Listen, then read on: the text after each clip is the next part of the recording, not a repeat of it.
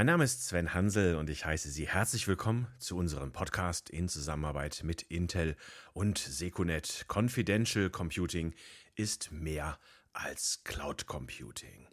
Ja, liebe Zuhörerinnen und Zuhörer, Cloud Computing ist ja ein No-Brainer. Bereits 2019 nutzten drei von vier Unternehmen Rechenleistungen aus der Cloud. Ja, und nur noch sechs Prozent sind, wenn man sie so nennen kann, Cloud-Verweigerer.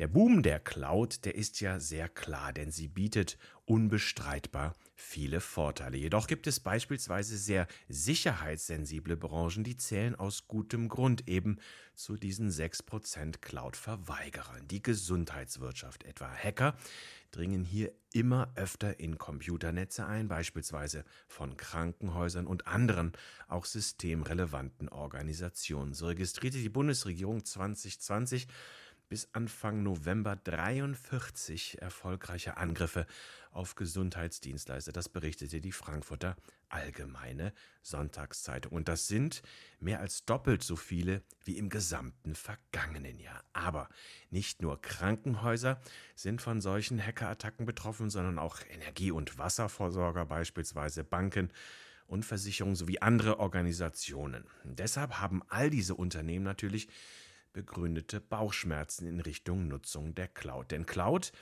bedeutet auch immer Offenheit und gegebenenfalls mehr Risiko. Das heißt, all diesen Unternehmen ist mit einer 0815 Cloud nicht mehr zu helfen. Diese Unternehmen benötigen Confidential Computing als besondere Variante und ein Mehr an Sicherheit, ja, das ist hier wortwörtlich zu nehmen. Denn ohne ein solches Plus, ja, bleiben diesen sicherheitssensitiven Anwendern die Vorteile der Cloud verwehrt. Aber wie konkret ein solches Plus ausschaut, was dazugehört, also was Confidential Computing ist, das verraten Ihnen heute unsere Experten, die ich mir ins Studio eingeladen habe. Dazu begrüße ich den Cloud-Experten Markus Leberecht von Intel. Hallo Markus. Hallo und äh, herzlichen Dank. Ja, ich sage auch Hallo zu Heiner Gensken. Er ist Account Manager von Intel. Hallo Heiner. Hallo. Und Kai Matius, last but not least, er ist CTO des Sicherheitsunternehmens Secunet. Hallo Kai. Hallo, herzlich willkommen. Ja, Kai, direkt mal die erste Frage an dich. Äh, wenn 0815 Cloud Computing nicht ausreicht, was heißt das denn äh, für die von mir angesprochenen Unternehmen? Was bedeutet für die dann ein Mehr an Sicherheit? Diese Unternehmen haben große Bedenken, ihre Daten in eine Public Cloud zu geben. Zum einen, weil sie dort nicht sicher sein können, wie ihre Daten verarbeitet werden, welche Software dafür verwendet wird, das Thema Transparenz, welche Software diese Daten verarbeitet. Aber auch diese Daten werden, wenn sie verarbeitet werden, zwangsläufig irgendwo in Klartext hinterlegt und im Computer benutzt. Und das sind zum einen natürlich psychologische Bedenken, das ist aber zum anderen auch regulatorisch bedingt, dass dort die Daten potenziell gar nicht außer Haus gegeben werden dürfen. Zu diesem Zweck haben wir schon vor einigen Jahren begonnen, äh, unsere Cloud-Technologie zu entwickeln, die auf Open Source basiert. Das ist das Produkt SecuStack, auf dem die Kunden on-premise ihre Daten mit Cloud-Technologien verarbeiten können oder mit vertrauenswürdigen Cloud-Anbietern arbeiten können. Trotzdem, das Thema bleibt technisch bisher ungelöst. Die Daten sind, wenn sie im Computer benutzt werden, in unverschlüsseltem Zustand und äh, in offenem Zustand. Und jemand, der an diese Computer heran kann, kann auch diese Daten potenziell aus diesem Computer auslesen. Und das ist ein fundamentales Problem, was bis dato nicht gelöst war und wo uns Confidential Computing einen fundamental neuen Sicherheitsbaustein bietet, um äh, so eine sichere Cloud-Plattform bauen zu können und dem Kunden noch ein zusätzliches Maß an Sicherheit bieten zu können. Was bedeutet Confidential Computing konkret? Confidential Computing äh, ist ein Begriff, der schon darstellen soll, dass die Daten confidential, also vertraulich bleiben, wenn sie in dem Computer verarbeitet werden, also sozusagen verschlüsselt verarbeitet werden. Das stimmt natürlich so weit, dass die Daten innerhalb des Computers verschlüsselt sind, in dem Prozessor nicht mehr verschlüsselt sind. Das kann aber unser, äh, können unsere Experten von Intel sicherlich noch mal ein bisschen detaillierter beschreiben, um was es hier geht. Aber für den Kunden ist ganz klar der Nutzen, die Daten sind in dem Computer signifikant sicherer, als es heute möglich ist. Und deswegen äh, ist Confidential Computing ein neues Maß an Sicherheit, was wir äh, im Rahmen von sicheren Plattform und Cloud Computing anbieten können. Ja, Markus, Kai hat das gerade angesprochen, die Technik, die dahinter steckt. Magst du das mal erläutern, worum es da konkret technisch geht? Also die Technik, äh, um die es hier geht, mit der Confidential Computing implementiert wird, nennt sich Software Guard Extensions oder auch SGX auf Englisch oder SGX auf Deutsch in der Abkürzung. Hiermit werden, äh, wird quasi die dritte Variante der Verschlüsselung, die man anwenden kann, äh, verwirklicht, nämlich die während der Verarbeitung. Nicht nur wie klassisch eben äh, in der, im Speicher oder ähm, äh, wenn man äh, Daten transferiert, sie zu verschlüsseln, sondern tatsächlich während der Verarbeitung. Es werden hierbei im Speicher sogenannte sichere Enklaven aufgebaut, die komplett verschlüsselt sind und die erst, wenn der, äh, wenn der Prozessor diese Daten eingelesen hat, frei, äh, frei werden und sozusagen im Prozessor, im Paket des Prozessors selber ähm, Klartext werden. Das heißt also nur im aller, allerletzten Bearbeitungsschritt auch wirklich einsehbar sind, dafür aber letztlich für den äh, Betreiber, für den Hypervisor, für das Betriebssystem nicht Klartext sind. Kannst du da noch mal kurz ins Detail gehen, Markus? Da kommt ähm, zum einen kommen da eure Prozessoren zum Einsatz und dann Secunet Technologie additiv, richtig? Ganz genau. Und zwar ist es so, dass ähm, wie alle diese äh, tief im Prozessor verankerten Sicherheitstechnologien brauchen sie eine gewisse Form von Softwareschichten, um sie vernünftig nutzbar zu machen. Und im konkreten Fall jetzt hier bei der Seconet sind das Partner äh, wie äh, Scontain durch, äh, mit ihrer Scone-Plattform oder auch von Cloud and Heat das Managed Kubernetes, die das Ganze dann in eine für Cloud-Native-Verarbeitung machbare Form bringen. Packt ihr also Hardware- und Software-Technologien und Services zusammen? Was ist das Ergebnis? Was entsteht da? Nun, das Ergebnis ist letztlich ein neues Sicherheitslevel, das es so bislang noch nicht gab. Wir haben hiermit eben genau das, was äh, ähm, Kai vorher schon sagte, nämlich Confidential Computing zu 100 Prozent verwirklicht und äh, dabei letztlich auch äh, ein äh, erzwingendes Vertrauen in, in den Betreiber einer Cloud-Plattform ein wenig aus der Gleichung herausgenommen. Heiner, mal eine Frage an dich. Markus hat das gerade erläutert, was da technisch dazu gehört zu diesem Prozess, zu diesem Projekt, zu dieser Kooperation. Was bringt denn das den Unternehmen, von denen ich gesprochen habe, beispielsweise Gesundheitswirtschaft? Was haben die davon? Genau, machen wir es doch mal konkret. Ein Beispiel aus dem, aus dem Gesundheitswesen. Krankenhäuser oder medizinische Forschungseinrichtungen erforschen ja mit Hilfe von künstlicher Intelligenz oder auch anderen Methoden die Entwicklung von Krankheiten oder eben die Therapien dagegen. Und diese Therapien sind im Idealfall ja auf den Patienten zugemünzt, ganz genau auf die DNA des Patienten aber auch auf andere Faktoren. Also müssen ganz persönliche Patientendaten, wie zum Beispiel diese DNA oder eben Alter, Geschlecht, gewisse Vorerkrankungen, in diese Rechenmodelle einfließen. Nun, diese Daten sind deswegen vertraulich, strikt vertraulich.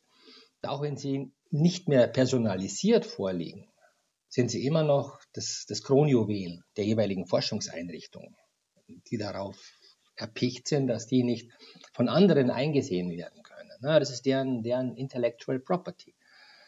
Und das ist ein Grund dafür, dass die Medizinforschung heute Dienste in der Cloud kaum verwendet bisher. Jetzt aber mit diesen, mit diesen Enklaven, also mit Hilfe von SGX, mit diesen abgekapselten Schachteln, so kann man sich die vorstellen, können nicht einmal mehr die Betreiber der, der Cloud-Dienste die Daten angucken, die auf ihren eigenen Servern laufen.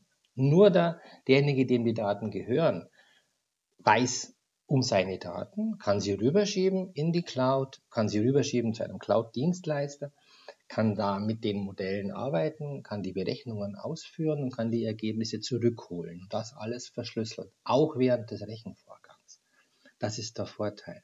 Kai, das heißt, die richtigen Daten, wenn ich Heiner richtig verstehe, können äh, richtig angewandt werden und das vertraulicher als in dem, ich sag's nochmal, 0815 Computing vorher.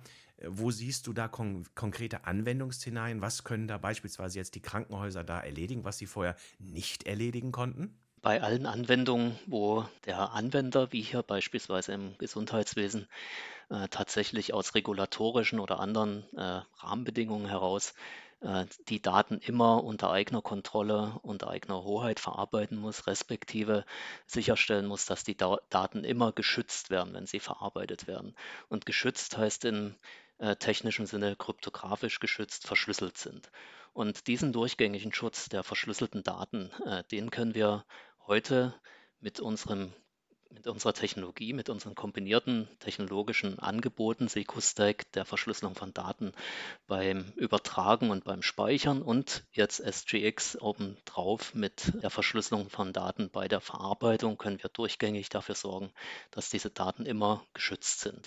Egal wo sie sich befinden, egal über welche Strecken sie übertragen werden und egal auf welchen Computern sie verarbeitet werden.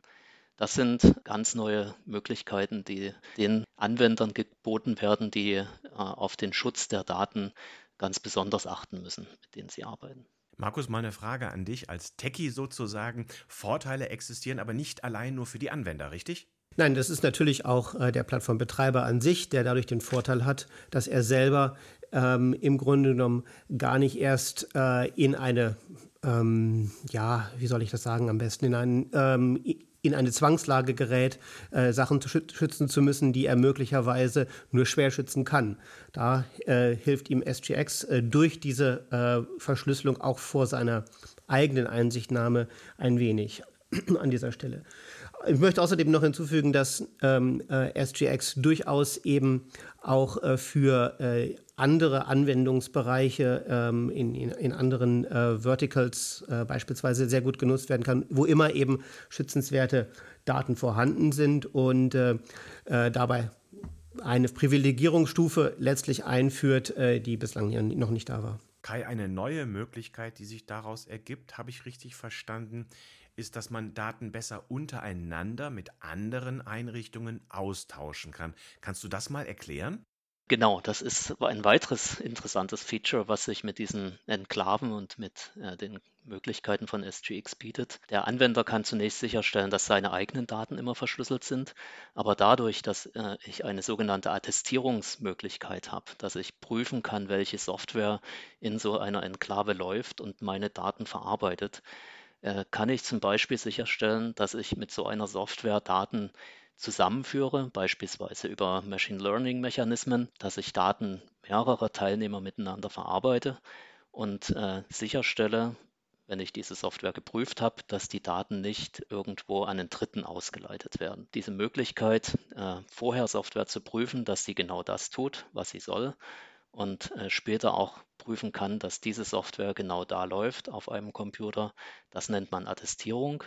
Und äh, dadurch kann ich Modelle und Betrieb, Betriebsmodelle und Konzepte überlegen und den Kunden anbieten, äh, dass er Daten teilt mit anderen, aber eigentlich nicht wirklich teilt mit den anderen, sondern nur mit diesem Programm teilt. Und dieses Programm macht seine Bearbeitung, Verrechnung, Berechnung der Daten und gibt mir ein Ergebnis zurück, was alle Daten der Beteiligten verarbeitet, aber niemanden die ursprünglichen Daten zu Gesicht bekommt.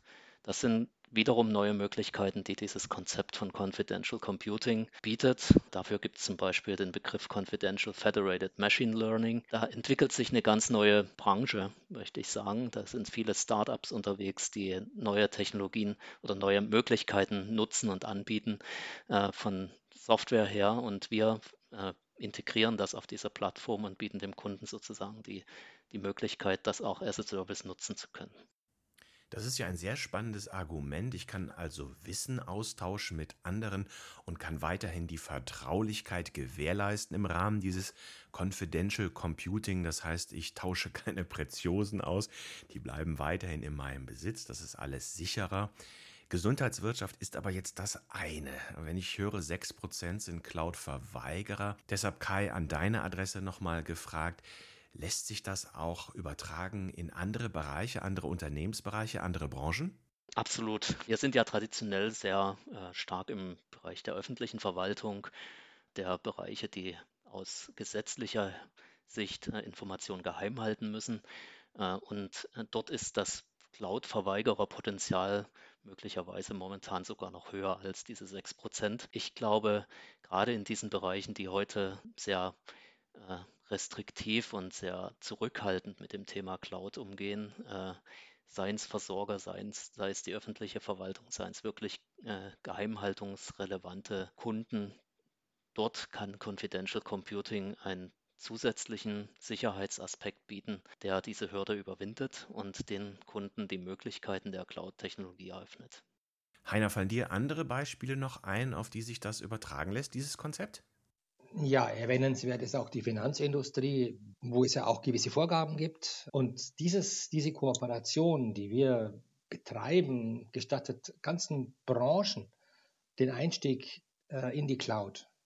Ganze Branchen, die bisher aufgrund von strengen Sicherheitsregeln oder Vorgaben oder auch aufgrund von mangelndem Vertrauen die Vorteile der Cloud nicht nutzen konnten oder nicht nutzen wollten. Das ist ein guter Einstieg ins Confidential Computing, also für andere Branchen. Das ist sicher ein spannendes Thema, weil in den nächsten Jahren wird es ja mit dieser Offenheit zwangsläufig weitergehen müssen. Deshalb mal die Frage an dich, Kai. Wie geht das jetzt nun weiter in dieser Kooperation zwischen euch und Intel? Wie sehen da die nächsten Schritte aus im Confidential Computing? Ja, wir sind äh, in unserer Kooperation sehr intensiv daran, äh, diese Technologie zu entwickeln und äh, nutzerfreundlich bereitzustellen, denn äh, wir haben es ja hier mit einer sehr komplexen und sehr äh, leistungsfähigen Basistechnologie zu tun, die äh, in einen Software-Stack integriert werden muss, die mit Schnittstellen versehen werden muss, damit die Nutzer einfach und sicher mit dieser Technologie interagieren können.